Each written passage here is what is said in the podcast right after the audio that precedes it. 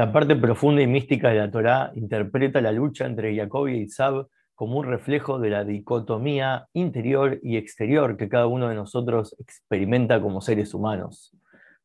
Isab representa nuestra apariencia externa, es la fachada que presentamos al mundo, lo que los demás ven con sus ojos. Él es la acción, como lo dice su nombre, e Isab suena parecido a hacia acción.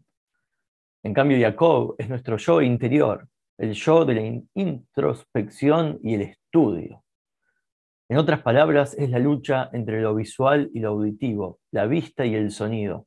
Desde esa perspectiva, Eisab representa lo visual, de ahí su dominio de la casa, que encarna un despliegue del poder de la vista para poder cazar. En cambio, Jacob pone más énfasis en el oído, el poder del sentido auditivo.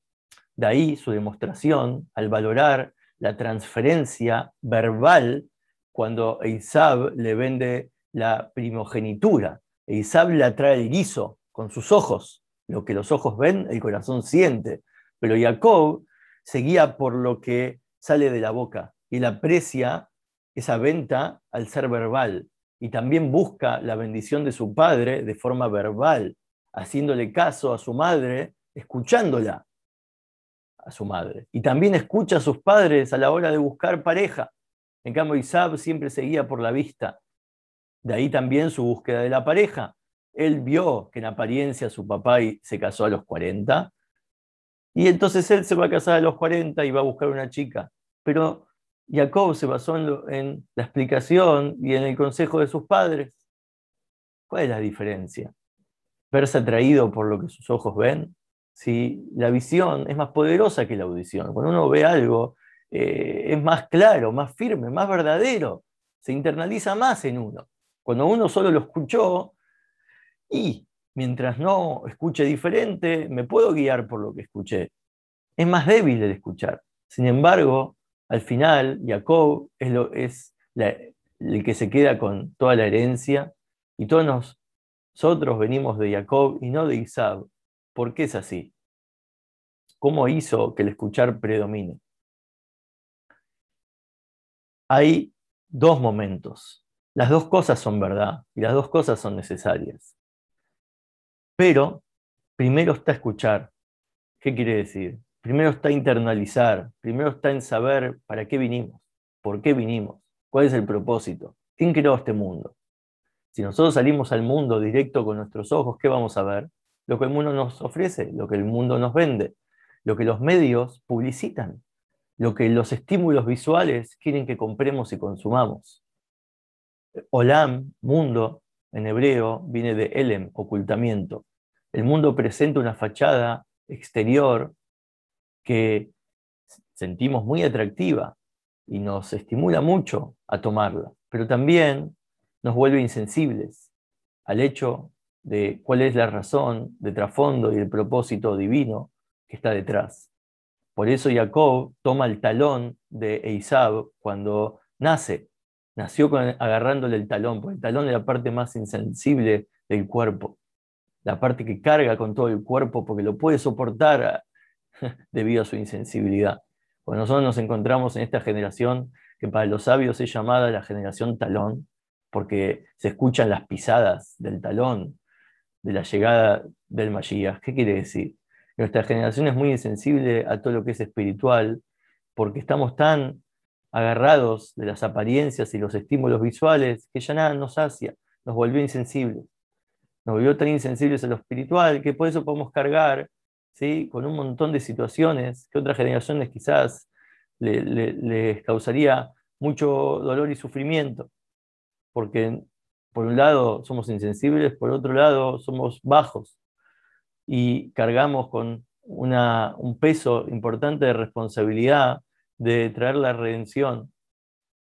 ¿Cómo lo podemos lograr? Porque todos los conocimientos que hoy en día están revelados, están presentes, todas las generaciones que escribieron y enseñaron, la tenemos disponibles y accesible de forma tan libre y tan fácil de, estudiar.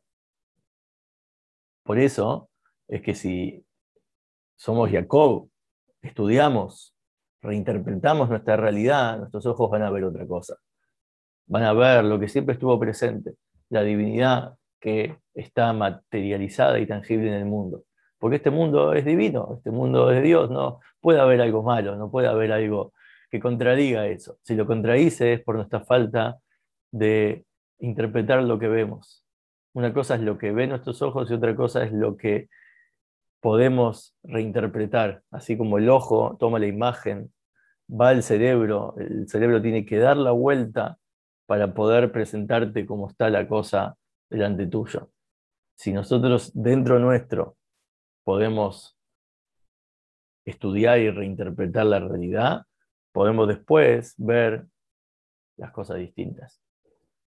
Por eso Jacob se llevó la victoria en esta batalla, al ser que primero se basó en el estudio y luego encarnó una vida vestido como Isaac, tomó las bendiciones de su padre vestido como Isaac, vestido de la acción. Él también toma las apariencias y actúa como si fuera un personaje de este mundo, trabajando, haciendo una familia, luchando por sobrevivir. Y todas las historias que le pasó hablan de una persona que vive en este mundo, una persona también que tiene calle y cultura. Pero por otro lado, él no perdió su integridad interior. Esa integridad y ingenuidad que tenía de chiquito, la siguió manteniendo porque él sabía cuál era la verdad y no le afectó las apariencias. Cambio siguió solo por la acción y le faltó el internalizar. Cuando se entregó la Torá, el pueblo dijo, haremos y escucharemos.